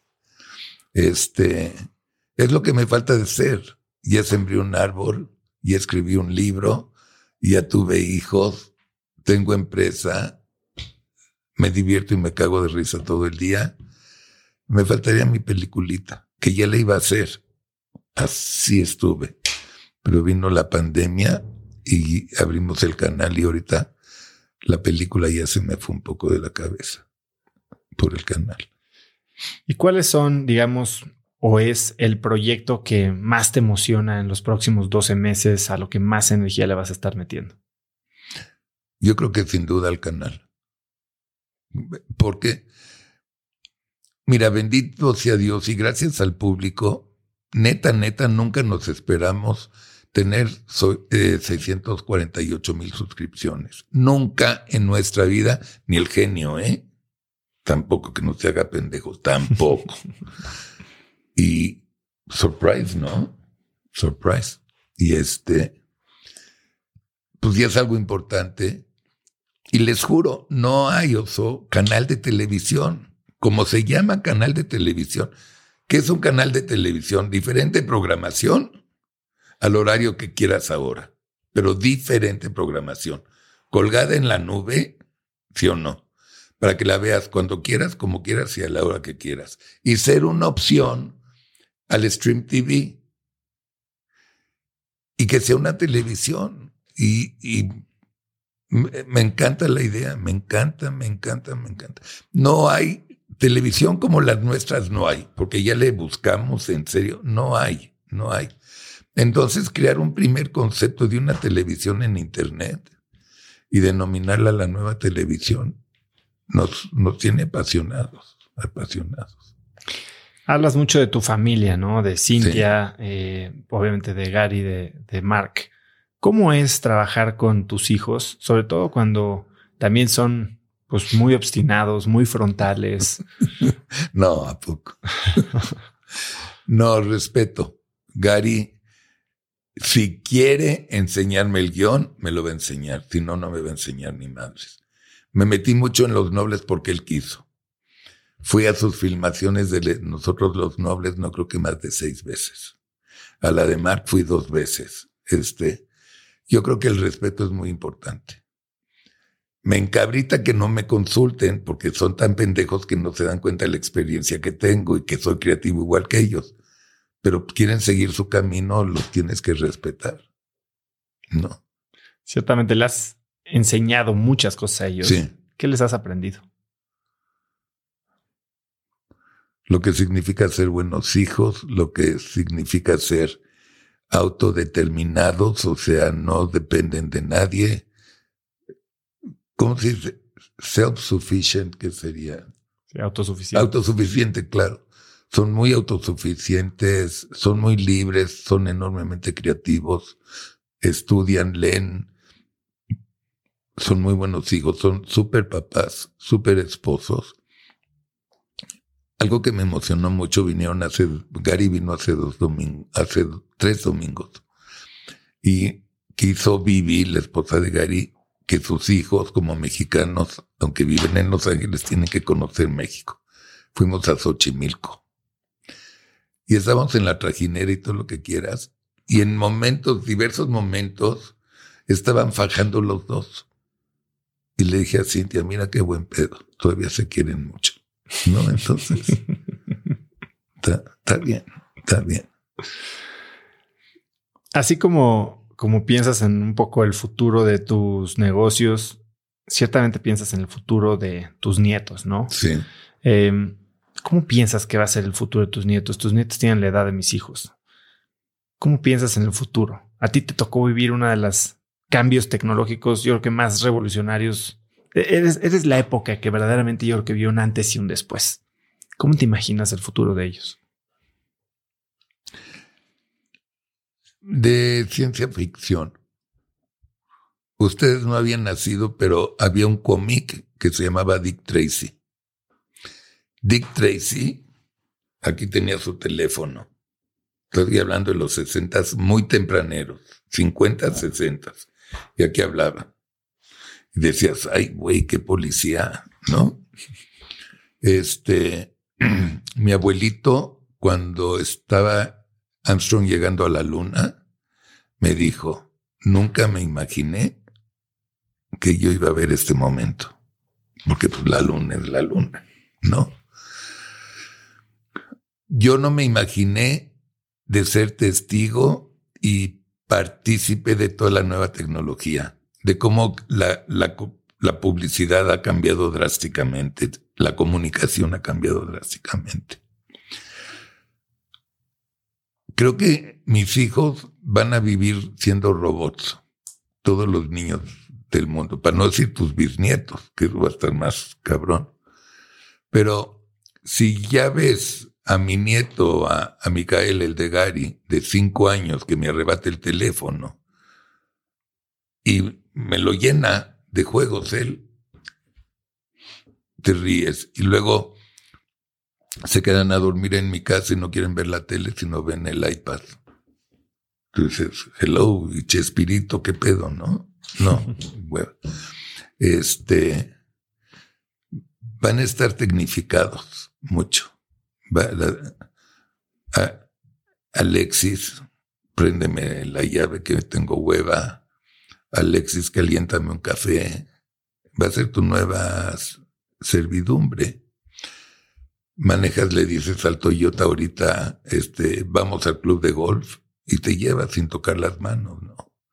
Entonces va a ser todo así como muy ¿Y cómo tenemos que comportarnos nosotros para asegurarnos de que crezcan bien?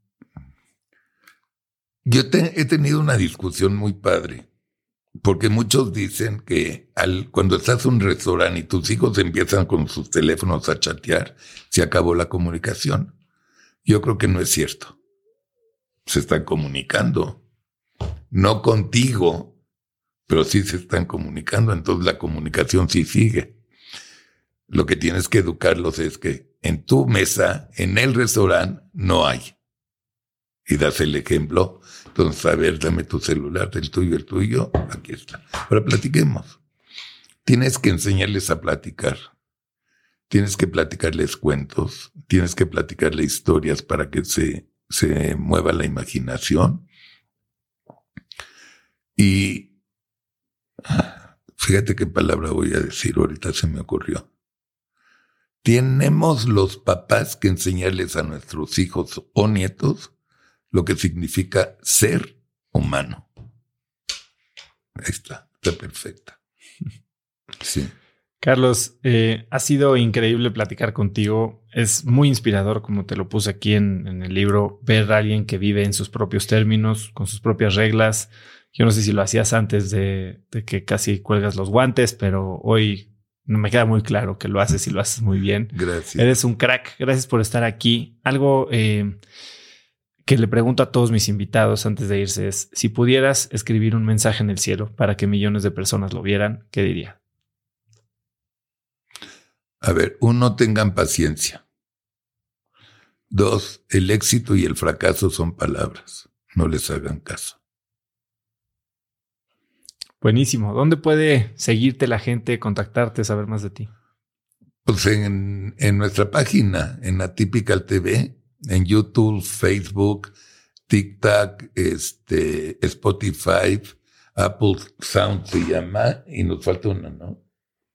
Y Amazon. Amazon también. Ahí nos pueden escuchar. ¿Y en redes estás en Instagram? ¿O cuál es la que más usas, digamos?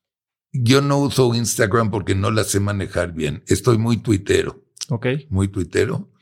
Y este, pero si les puedo pedir un favor, se los apreciaría mucho. Ayúdenos con sus amigos y ustedes también, si no están suscritos a Typical, a que se suscriban. Dos razones. Se van a enterar de toda la programación. Esto es en YouTube. En YouTube. Y en Facebook también no, digo, no te enteras de la programación, pero crece la familia este, Facebook. Ahorita somos 154 mil en Facebook y 256 mil en YouTube. Nuestro objetivo es llegar a un millón entre estos dos. Ayúdenos a suscribirse porque van a estar ustedes más enterados de lo que estamos haciendo, de lo de las cerdadas que está haciendo el gobierno cuando son cerdadas y nos ayudan a crecer. Ese sería el gran, gran favor. Pues vamos a poner los links en las notas del episodio. Gracias. Y Carlos, muchas gracias por tu tiempo. gracias. La pasé súper bien. Yo también. Qué lindo, gracias. Y felicidades.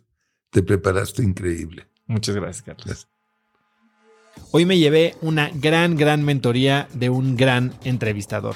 Si te gustó el episodio, compártelo con alguien usando el link cracks.la diagonal 152. También sigue Cracks Podcast en Spotify o suscríbete en YouTube o iTunes y califícanos ahí con 5 estrellas para que más gente nos encuentre. Mencióname en Instagram o Twitter con la lección que más te dejó el episodio de hoy como arroba osotrava y no olvides saludar o mencionar a Carlos en Twitter como arroba Carlos Alasraki. Puedes encontrar links a todo lo que hablamos el día de hoy en cracks.la diagonal 152 y antes de irte, quiero recordarte dos cosas. Primero, ya está disponible mi libro Haz lo que importa y en él te enseño el método DMS de productividad y diseño de vida y puedes adquirirlo en hazloqueimporta.com o en amazon.com.mx. Y segundo, no olvides registrarte para recibir mi newsletter Viernes de Cracks, que es un correo muy corto que mando cada viernes con cinco tips, artículos, libros, gadgets, frases o cosas que encuentro en internet y que creo que pueden ayudarte a tener una vida más productiva o mínimo a empezar una conversación interesante este fin de semana. Puedes registrarte en cracks.la diagonal viernes y muy pronto voy a estar en tu inbox. Eso es todo por hoy. Yo soy Oso Traba y espero que tengas una semana de cracks. Este episodio es presentado por Cracks Mastermind.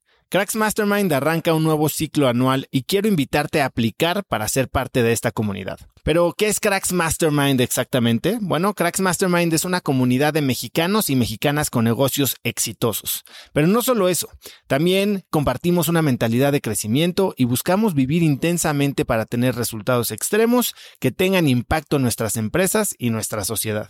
Como siempre lo decimos en Cracks Mastermind, agradecidos, mas nunca conformes. Fundó esta comunidad en 2021 para darle a sus miembros herramientas y experiencias que les permitieran escalar su negocio e incrementar su facturación al mismo tiempo que escalan el nivel de intensidad y de satisfacción en todos los aspectos de sus vidas.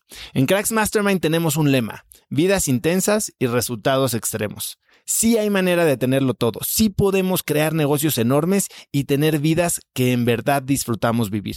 Si tienes una empresa grande y estás escuchando esto, considera esto como una invitación mía y formal para formar parte de este grupo porque estoy seguro de que podemos lograr todo eso juntos en comunidad. Quedan muy pocos lugares para el ciclo anual, así que si quieres ser parte, llena tu aplicación en cracksmastermind.com y espero verte muy pronto. Una vez más, es cracksmastermind.com.